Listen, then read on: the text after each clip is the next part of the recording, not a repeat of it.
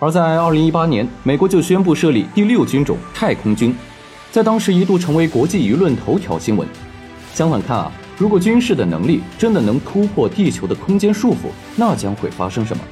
首先，太空战争一旦发生，交战双方可能会攻击敌国的人造卫星，那么在地面的敌军军事力量就寸步难行，而且敌国普通居民的日常生活也会受到牵连。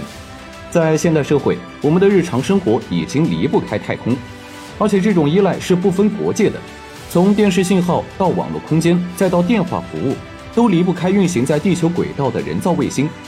更重要的是啊，全世界的军队从简单的导航系统到复杂的间谍卫星，都依赖着太空服务。所以，太空战争一打响，我们依靠卫星的基础设施将立马瘫痪。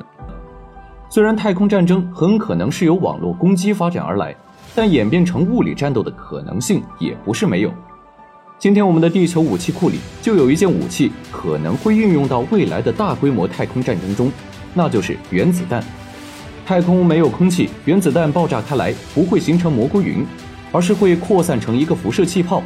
在最初的几纳秒内，高能伽马射线会随着一道闪光向四处爆发，紧接着是快速扩散的辐射云，它会穿透八十多公里范围内的任何卫星，击穿里面的电子元件。然而，太空核爆炸并不仅仅是破坏太空中的人造卫星，